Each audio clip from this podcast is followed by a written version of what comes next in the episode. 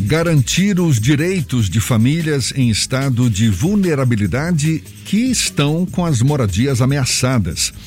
É o que tem buscado, especialmente agora, diante desse cenário econômico e social, a campanha Despejo Zero em defesa da vida no campo e na cidade. É uma campanha nacional criada em julho do ano passado por movimentos e organizações sociais. A gente fala mais sobre o assunto conversando agora com o presidente da Associação das Defensoras e Defensores Públicos do Estado da Bahia, Igor Santos.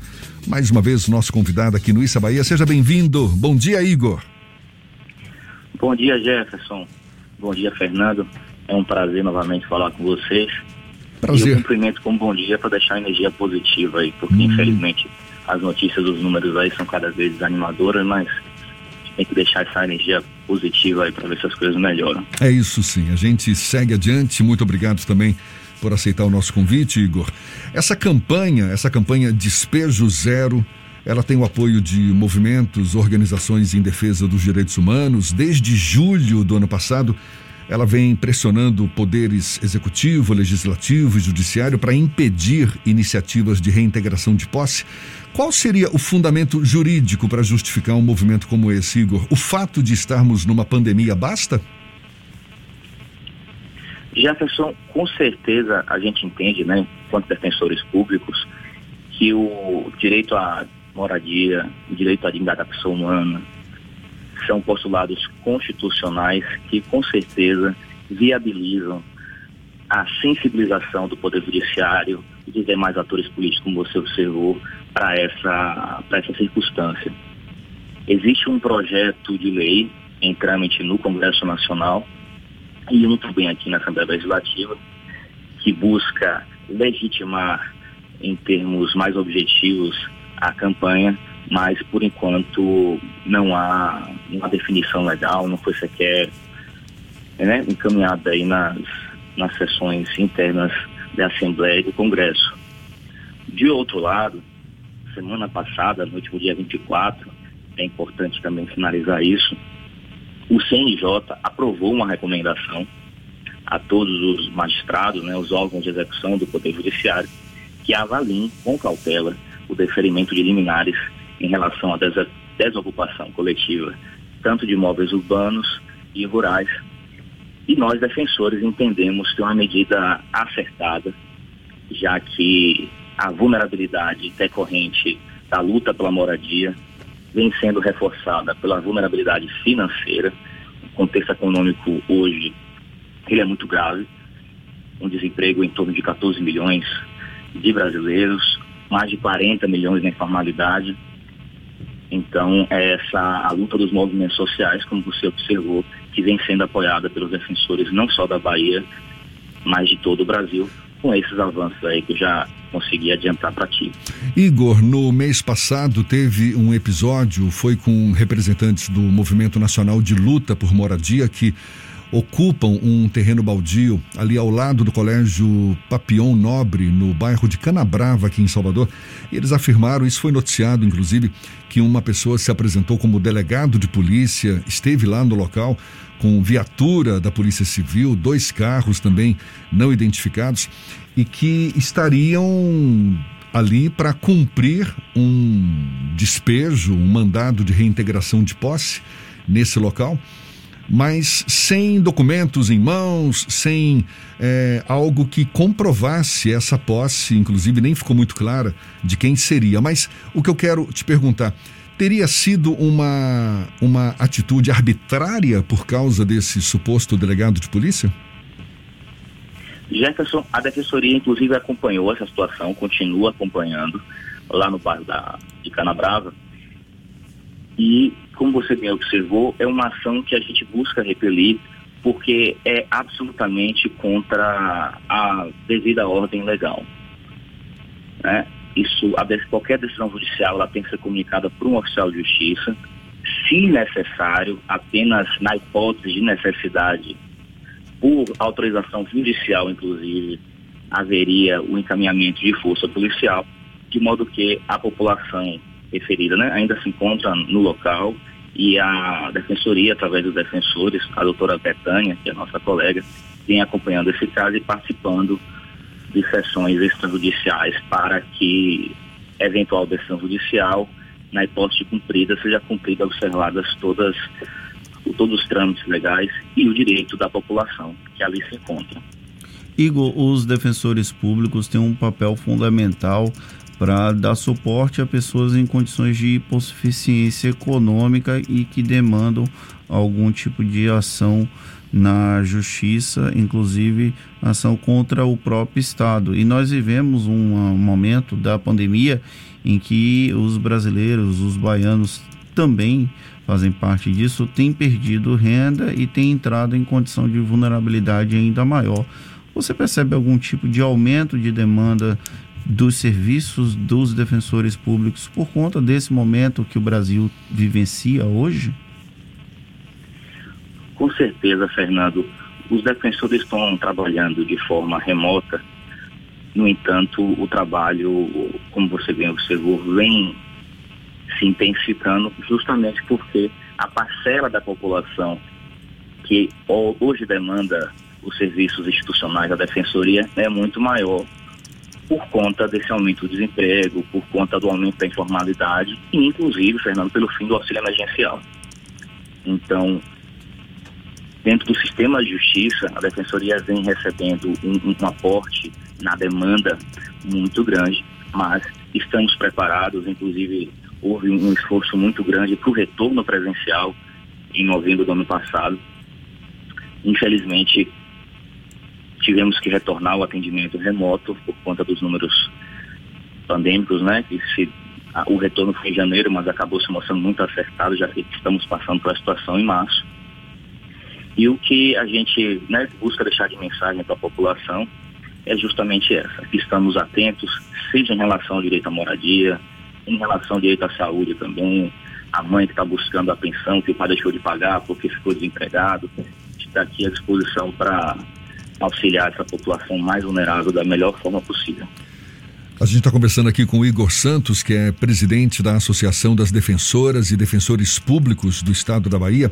Igor, essa campanha essa campanha Despejo Zero, que, que procura impedir não é, iniciativas de reintegração de posse, especialmente agora em plena pandemia, ela também fortalece o debate sobre a importância de avançar na demarcação, no respeito aos territórios indígenas e quilombolas. O que está faltando para a gente avançar mais ainda nesse debate, Igor? Você tocou num ponto muito importante, Fernando, e eu, perdão, Jefferson, eu acrescentaria ainda a situação da, da reforma agrária.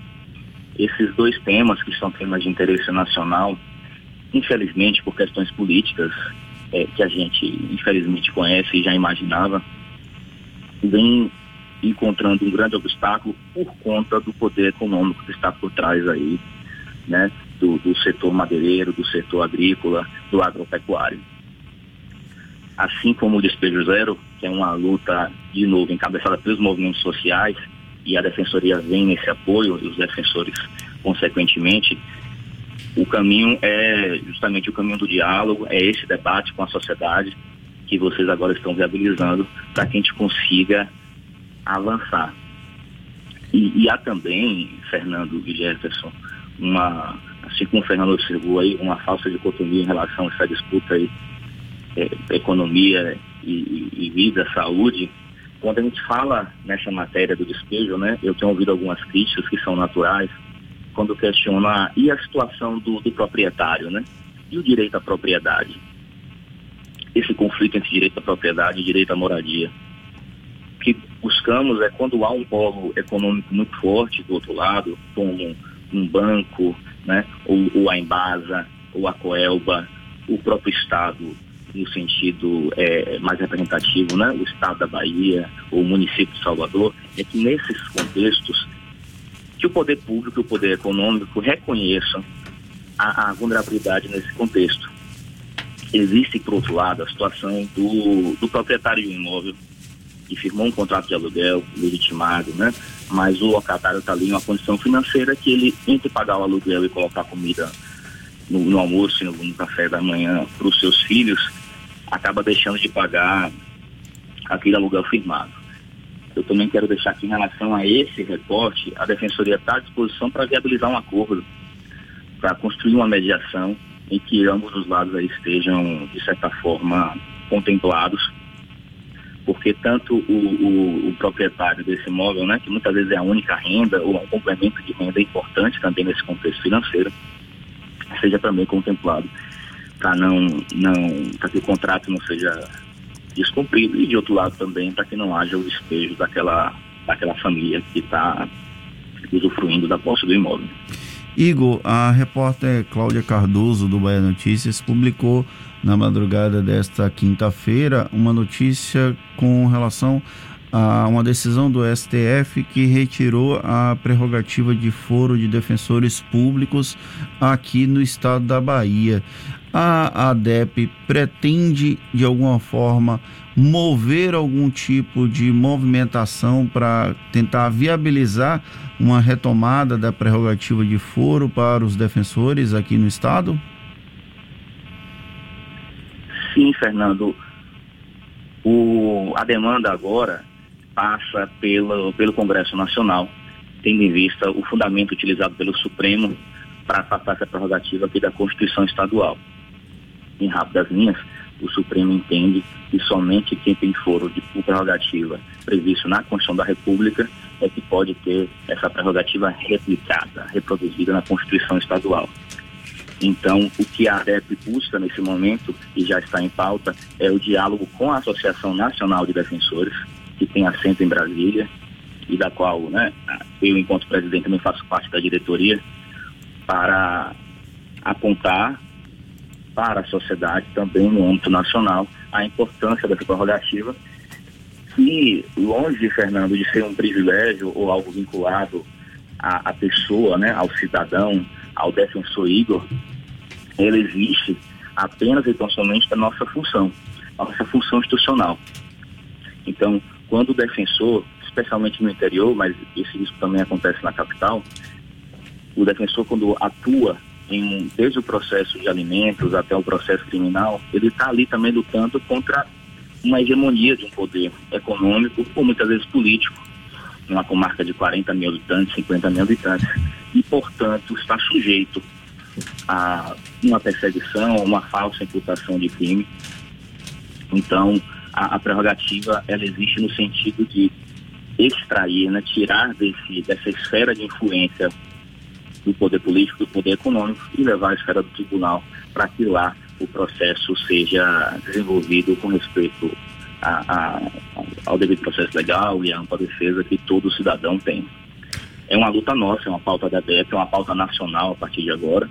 Outras constituições estaduais também tiveram interpretação revista. Ah, mais recentemente, a do Maranhão, que também teve afastada a prerrogativa dos defensores daquele estado e a DEP está firme e atenta aí para buscar resgatar essa prerrogativa, que também, se você me permite, Fernando, acaba desequilibrando a balança aí dos atores da justiça, uma vez que os colegas promotores e magistrados têm essa prerrogativa por função. Igor, muito obrigado. Igor, que é Igor Oh, meu Deus. Igor Santos, que é presidente da Associação das Defensoras e Defensores Públicos do Estado da Bahia. Muito obrigado pela sua disponibilidade. Bom dia e até uma próxima, Igor. Eu que agradeço a todos vocês.